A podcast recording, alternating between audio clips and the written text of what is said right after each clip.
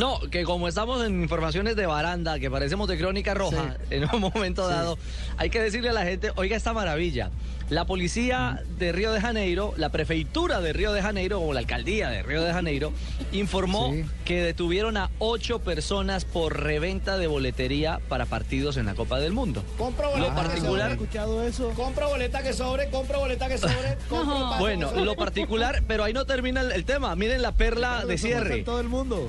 Claro, pero Fabito, los ocho que estaban revendiendo eran empleados de una de las compañías que está construyendo uno de los consorcios que construye las reformas del estadio Maracana. Puede ser, hermano. Delicioso, delicioso. Qué cosa. Qué cosa. Eh, ay, María, por Dios.